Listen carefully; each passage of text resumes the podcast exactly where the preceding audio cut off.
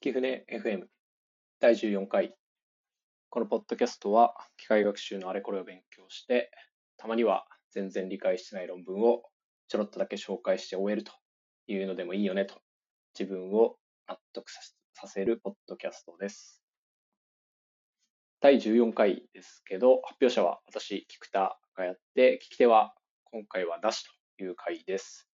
理由としては、まあ、今回発表する内容がちょっと他の人が聞いてもあんまり面白くないかなとか、そもそも何言ってるか全然わからんみたいな話になるかなと思って、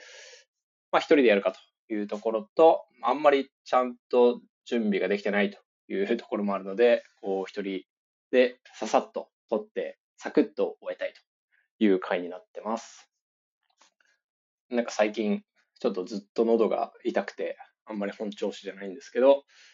まあ完全に言い訳なんですけど、そういうのも相まって、こう、さそくさと終えたいという回です。で、第14回なんですけど、発表する内容は、まあ、パウリネットっていうモデルがあるんですけど、もともとの論文は Deep Neural Network Solution of the Electronic Shredding Equation というやつで、この中であのパウリネットというモデルが提案されてるんですけど、それについて軽く紹介したいという回です。で、まあそもそもなんでこの論文を読もうと思ったかっていうと、もともとディープラーニングの物理への応用、まあいろいろあるんですけど、その中でもなんか面白そうなものを読んでみたいなというふうには思っていたと。で、かなりいろんなものがあるので、まあどれを読むかなというふうにあの決めあぐねていたところ、まあパウリネットとかフェルミネットみたいな、あとディラックネットとかもあったりするんですけど、まあなんか名前にめちゃくちゃパワーがある。まあ、もうちょっと言うとパワーがありすぎる違う名前にした方がいいみたいな、まあ、そういうものがいっぱい出てきて、まあ、ちょっと興味を惹かれて、せっかくだから読んでみるかということで、まあ、その中のパウリネットというやつ、これはあの量子科学への応用というモデルなんですけど、まあ、それについて読んでみようということで、今回これを題材にします。でも量子科学計算とか前提知識、自分にも全然なくて、詳しいところ、まだまだ理解できてないところが多いんで、まあ、今回は雰囲気でそれっぽいことを言って、煙に巻くという回です。で、まあそういうのも相まって内容的にちょっと興味ありそうっていう同僚の人もいないかなと思って一人でこっそり収録してます。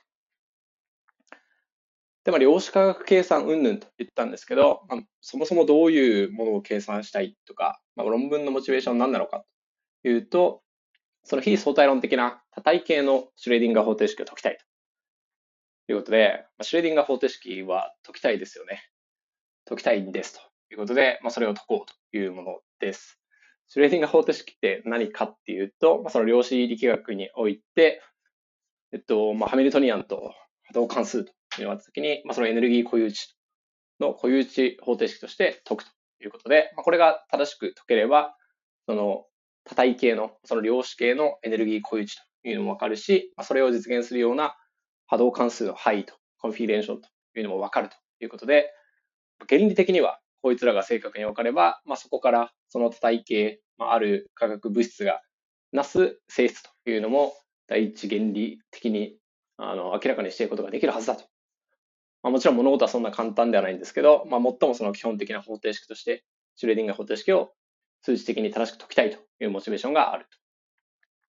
で、数値的にって言ってる意味は、まあ、これはあのもちろんあの水素原子とかすごくシンプルな系においては解析的に解くことができるんですけど、まあ、もっともっといろんな原子核が入って、核子が入ってくるとか、あとは電子がいっぱいあるとなると、まあ、いろんな対称性が一瞬で崩れるので、あの解析的に解くことはできないと。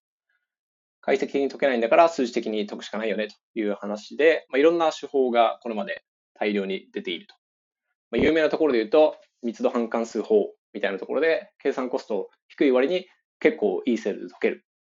まあ、ただし、その精度はなんかめちゃくちゃいいというところまでいかないと。あるってある種の限界みたいなのもあると。で他には配置間相互作用法っていうのがあるんですけど、まあ、これとかその発展系。で、こいつはあのスピン軌道いろんな組み合わせを持ってきて、スレーター行列式っていうのを作って、そういうスレーター行列式を大量にこう準備して、つまりいろんなスピン軌道の可能性っていうのを考えて、そのスレーター行列式を作っ持ってきて、で、その線形結合みたいなところで、あの、K のウェーブファンクションを表現しようと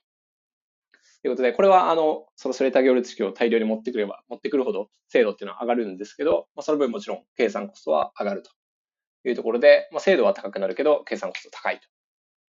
まあ、当然その精度と計算コストっていうのはトレードオフになりますというのがこれまでのものだったと。で、高い精度の計算手法に関しては、まあ、これ、まあ、ざっくりなんですけど、典型的には電子数 n があったときに、まあ、n の7乗以上とか、なんかそういうような手法がよく知られているもの。で、かなり計算コストが高いんで、これをなんかもうちょっと抑えつつ、まあ、とはいえ精度はそれに近いぐらいのものっていうのはできないかな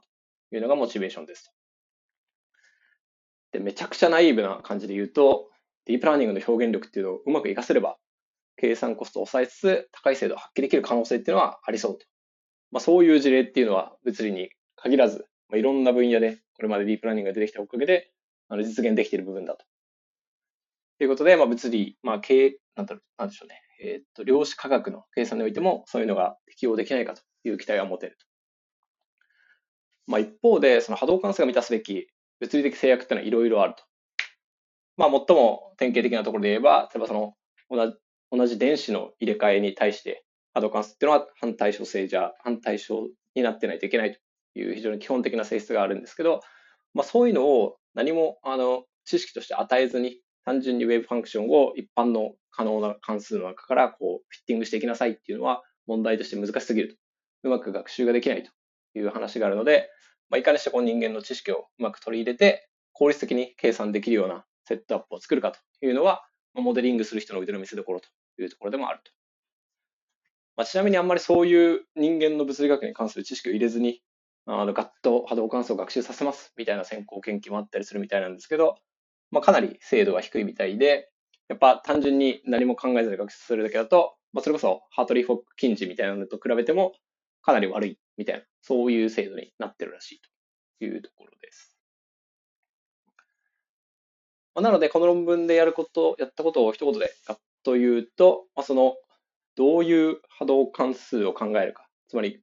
ディープラーニングで学習するんですけど、まあ、学習するときにどういうふうなパラメータを学習して、まあ、とはいえ人間の知識をこうどういうふうに取り組むかと、取り込むかというところで、スレータージャストローバックフロー型波動関数というのがいるんですけど、まあ、そいつをベースにして、先行研究では、こう、エイヤと手で与えているような、与えていたようなパラメータの部分を学習可能なパラメータに置き換えて、まあ、かつ、そのいろんな物理的制約をうまくグラフコンボリューショナルニューラルネットワークの枠組みに取り入れたりして、モデル化をして、あとは、あの、変分量子モンテカルロ法で、教師なし学習として学習したら、あの、かなりいい結果が得られましたというのが、まあ、論文のめちゃくちゃ雑な全体像になりますと。で、まあ、これまで言ったことが大体何言ってるかわからんという話になると思うので、まあ、ちょっとそのモデリングの部分だけ詳しく話をしていきたい。で、まあ、モデルの詳細に入る前に、その大枠の部分、どうやってまず学習するんだっけみたいなことを言うと、まあ、物理でよくあるのは、そのエネルギーを最小化するような、まあ、ここで言ったら波動関数、まあ、その形っていうのを明らかにしたいと。で、エネルギーに関しては、これはあの物理でよく分かっているものなので、例えば各種のエネルギーとか、空論ポテンシャルってどういうふうに書けます？みたいなのがよく分かっているので、これに関しては特に探索する必要がないと。まあ、手で与えられるものとして、まあ、つまり given のものとして、ありていに言うともう loss function っていうのは書けますと。で、それを信じてよいと。で、その時に、まあじゃあその、えっと、 loss function を minimize するような波動関数っていうのを求めていきたいんですけど、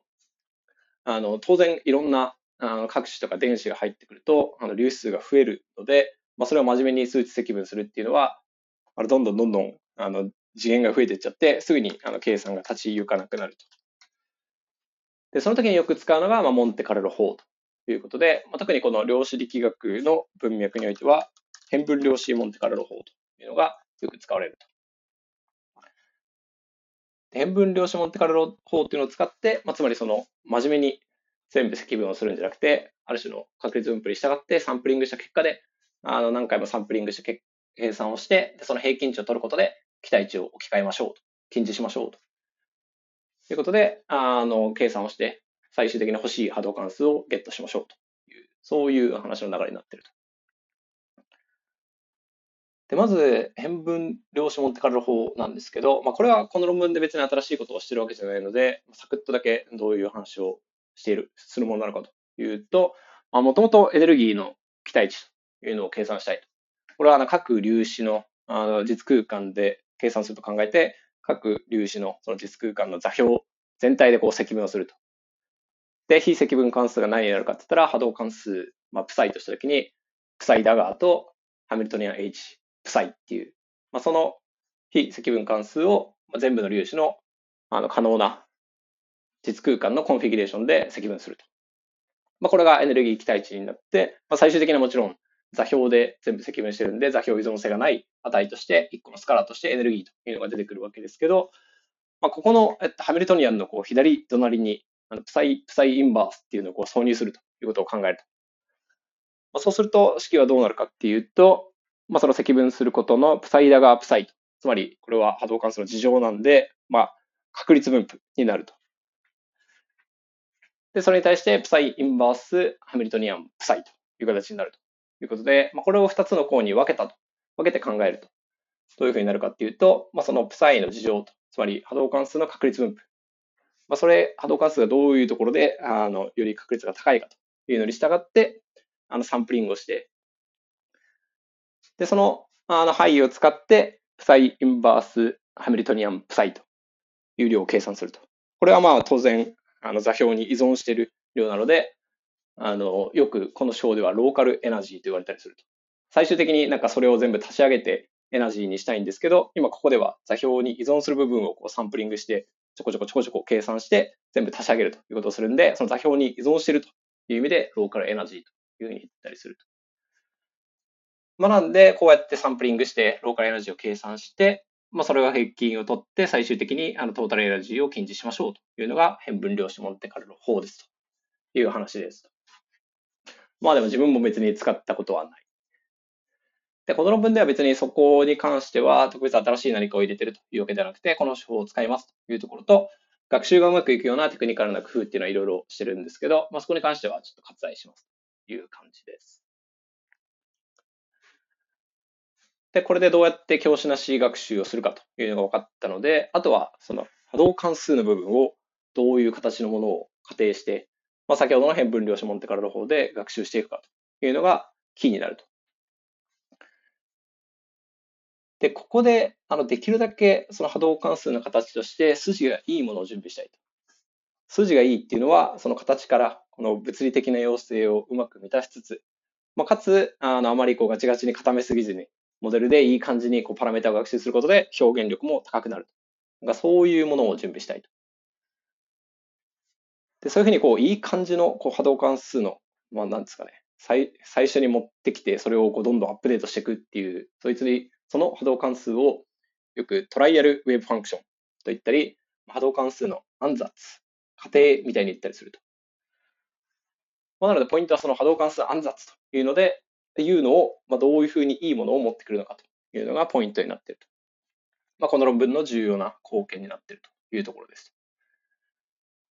でこの波動関数の暗殺として、まあ、最初の方にちょろっと言ったスレータージャストロー backflow 型波動関数というのを持ってきて、まあ、その中のある程度、ある部分をあのパラメトラ parametrize して、ディープラーニング的に学習しますと。まあ、そういう枠組みになっていると。で、まあ、それぞれスレーター、ジャストロー、バックフロー、まあ、一個ずつ説明していくと、スレーターは、まあ、ご存知、ご存知っていうのは、まあ、物理をやってれば聞いたこと、量子力学をやったことあれば聞いたことない人はいないよねっていう意味でのご存知って感じなんですけど、まあ、スレータ行列式のことです。これはあのフェルミオンの多粒子系っていうのを考えたときに、まあ、その反対称性とか、まあ、それに基づいてさらにパウリの排他原理っていうところもですけど、を explicit に表現したもので、これは量子力学で使うものをそのままスレータ行列式、これすごくあの使いやすい、反対称性をこう入れ入れ込むという意味ですごく使いやすいので、こいつっていうのは使います。で、スレータ行列式に対してさらに、まあ、 Jastrow factor っていうのを入れるというのも経験的に良くなるということが知られていると。で、これは、まあ、スレータ行列式、スレータ行列式で使って、それに対してファクターとしてかけると。で、形としては、なんか exponential の型になんかある関数が載ってて、その関数っていうのは、電子の相対的な位置っていうのを引数にする関数だと。まあ、当然これは電子の相対位置が重要なので、その相対位置っていうのを使うんですけど、まあ、こういうファクターを使って、このファクターが、まあ、0の場合は普通のスレーター行列式だけでのあの波動関数を表現することになっていて、まあ、このあのファクターがある値を持つと、そのスレーター行列に対していい感じの補正を入れるというものになると。で、これはあの経験的にあの有効だということが知られていて、従来までは、まあ、割とこの辺のどういう関数形でこのジャストローファクターを入れるかみたいなのは、エイヤと手で与えているような部分があったんですけど、まあ、この論文では、その隠しと、隠しとか電子っていうのをグラフニューラルネットワークで表現して、つまりそのノードに対応するものになるんですけど、ノードの特徴ベクトルを入力とした上で、それを使ってこういい感じにジャストローファクターを計算するということで、まあ、手でエイヤーと与えるんじゃなくて、まあ、これをあのモデリングして、まあ、学習の結果、なんかいい感じのジャストローファクターを学習させましょうという、なんかそういう枠組みになっているというものですと。で、もう一つ、そのバックローってやつがあるんですけど、バックローっていうのは伝送感を取り入れるための手法ですと。まあ、典型的だというか、従来の手法はどういうものがだったかっていうと、まあ、例えば N 個の電子があったときに、まあ、N 個のその軌道、あの、オービタリーっていうのを選んで、で、一つのスレーター行列式を作ります。で、この時に、あの、その電子、分子軌道っていうのは、まあ、いろんな組み合わせがあるんで、まあ、N 個選ぶといっても、その選び方の組み合わせっていうのはいろいろあると。なんで、この軌道っていうのをたくさん組み合わせて、大量のスレーター行列式を準備して、で、それをなんかいい感じに線形結合して、あの、いろんな分子軌道を考慮した上での波動関数っていうのを作りましょうというのが、まあ、普通にやられていたことだと。ただ、まあ、こうすると、あの、大量のスレーター行式を準備して、こう、一個一個の電子の、あの、軌道の効果っていうのを入れないといけないということで、まあ、あんまり効率的じゃなかろうということで、まあ、その N 個の電子をインプットにして、これをこう、ガシャガシャと、フィードフォワードネットワークでこう相互作用させて、まあ、N 個の仮想粒子みたいなのを出力すると。でこの仮想粒子っていうのは、あの、自分とそれ以外の電子とのこう相関とか相互作用っていうのをこう吉田に取り込んでもらうということを期待していると。で、この仮想粒子の出力に対して、まあ、同じようにあの軌道を考えてスレッターゲル式を構築していくということで、まあ、単純に一個一個のこう、なんとか相関とかを考えずに、もともとやってたスレッターゲル式を作るというものに比べると、この相互作用を取り込んだ上で、この他の電子の効果を取り込んだ上で、あ作って、スレーター行列式をまたいろんな組み合わせを考えるという方が表現力が上がるだろうという、なんかそういう話らしいですと。いうことで、まあ、ちょっともう何言ってんのかわからんみたいな話なんですけど、まあ、一応これが有効だというのはもともと知られていたらしくて、まあ、ここに関してそのディープラーニングとかニューラルネットワーク的に他粒子の効果っていうのを考慮して、その仮想粒子っていうのを作って、で、その上でスレーター行列式を構築していきましょうということで、なんか最終的に必要になるスレーター行列式を減らそうっていう、そういうテクニックがあるらしいです。で、そしてこれが、まあ、どうやらうまくいっている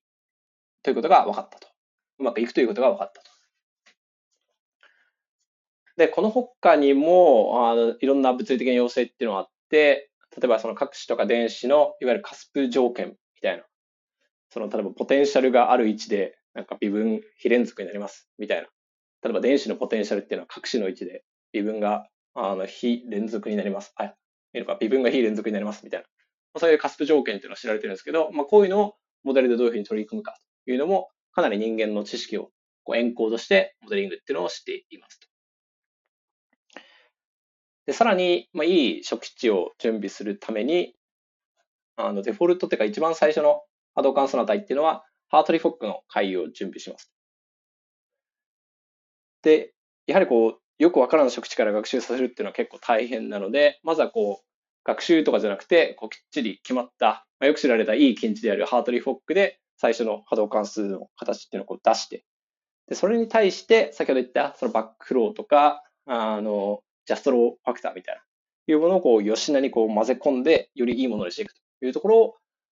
ディープラーニングのパラメータの学習として実行しようと。なんかそういう感じのモデリングになってますと。で、この時に、まあ、ディープラーニング、ディープラーニングとか言ってたんですけど、実際なんかどういうふうに組み込むのかと言ったら、まあ、さっきグラフ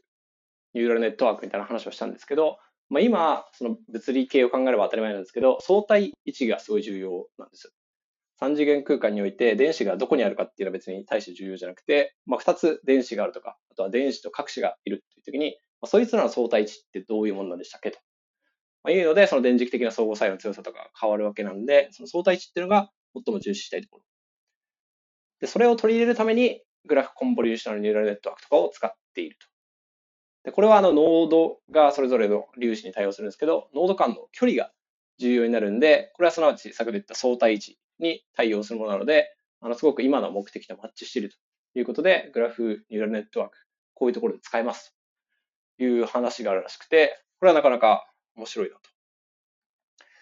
ただ、全然自分この辺理解をしてないので、まあそういう相対位置みたいな意味でマッチしてるんだなという以上の理解はしてないので、まあ、詳しい人にちょっと今度教えてもらおうかなと思っているところです。で、グラフコンボリューショナルニューラルネットワークもいろいろあるんですけど、まあそういういろんなモデルがある中でも、特になんか最近出た、そのグラフの構造としては同じなんだけど、まあ、実際の配置っていうのはちょっとこう距離が変わったりしうるみたいな、なんかそういうようなあの3次元空間のこういろんな相互作用の仕方っていうのをモデリングできる。まあ、これは SchNet っていうのかな？っ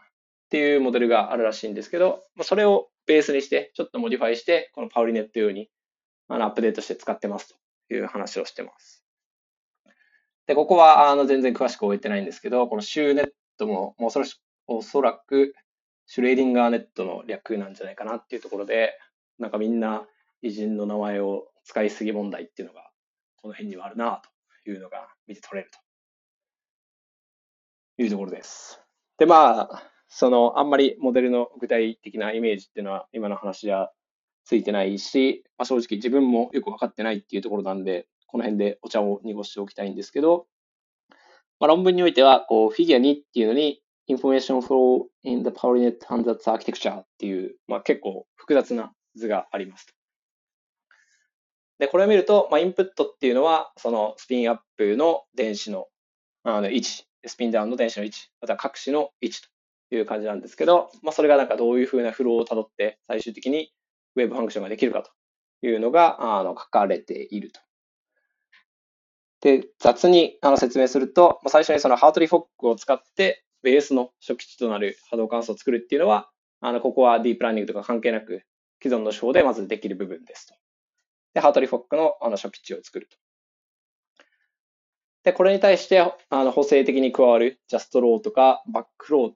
ていうのをどういうふうに計算するかっていうと、まあ、直接、その3次元の位置の情報から作るんじゃなくて、これ一旦グラフコンボリューションニューラルネットワークで埋め込んで、それぞれの特徴ベクトルっていうのを作った上で、その特徴ベクトルをこう混ぜこぜして、先ほど言ったようなそのジャストローファクターとかバックローっていうのを作ると。であとはこうそれをいい感じでこうマージしていって、あとは物理的な条件、さっき言った cusp condition みたいなやつも、これも手で入れたりして、全部ガッチャンコして最終的な wave function っていうのを作ると。ということで、あとはじゃあこの wave function をあの教師なし学習としてエネルギーを最小にするようにあの、モンテカルロ法でアップデートしていくというのが、まあ、このパウリネットのざっくりした全体概要になっているという感じですと。いうことで、あの、かなり、なんていうんですかね、人間の知識をこう、ふんだんに取り入れているモデルっていうところで、まあ、このモデルがもともとやりたかったことは何かっていうと、計算コストを抑えつつ、まあ、精度はでも高くしたいよねというところで、まあ、それに見合ったモデリングなんじゃないかなという気はしていると。まあ、何もないところからこう、ガッと学習してくれれば、それはそれでなんかすごいありがたい感じはするんですけど、やっぱりそうしようとすると大量のあの学習っていうのが必要になるというところで、この論文ではできるだけこう人間の物理に関する知識というのを取り込んだ上で、まあ、かつその食地としてハートリフォックの解を使うみたいなところで、学習の効率性みたいなのも考えた上で、このモデリングというのをして、最終的にこれがパウルネットだというものを作っているとということで、なんかディープラーニングと言い言いながら、かなりこのいろんな知識をエンコードしているというところで、その融合みたいなところは、まあまあ面白いというモデルになっています。一方で同じ時期に出た、そのディープマインドが出したあのフェルミネットってやつがいるんですけど、これは結構対照的で、このフェルミネットは、そのフェルミオンの入れ替えの対称性みたいなやつは、あの、知識としてエンコードするんですけど、それ以上のことはあんまりこう、モデリングしないと。まあ代わりに大量のパラメータを持ってきて、大量に学習するというところで精度を上げようということをしてて、割とその対比的なアプローチ、人間の知識をできるだけ詰め込むっていうものと、まあ、本当に必要最低限のものにして、あとはこう、パワーで殴る。まあ、ちなみに結果としては、そのパウリネットの方が2桁ぐらい計算コストは低いというふうに言って、まあ、ただ精度はフェルミネットの方がちょっといいと。パウリネットの方がちょっと低いという結果になっているらしいということですと。で、実験をちょろっとだけ説明しておくと、あの、まあ、典型的なあの分子とか、例えば水素分子とか、あのリチウムと水素とかベリリウムとか、なんかそういうものに関して、あの、この方法で波動関数を optimize して、まあ、その結果、最終的に得られる ground state の energy っていうのがどれぐらいの精度ですかというのを exact な回答を比べてるというのが、まあ、論文のテーブル1ですと。これはあの先行研究と比較してて、あの例えば水素分子みたいなやつは、まあ、結構簡単な系なんですけど、これについては、えっと、エネルギーっていうのを exact と比べたときに、まあ、かなり良い数字、まあ、有効数字、1、2、3、4、5、6、6桁とかなんかそれぐらい、6桁、7桁ぐらい合うぐらいの精度で計算できていると。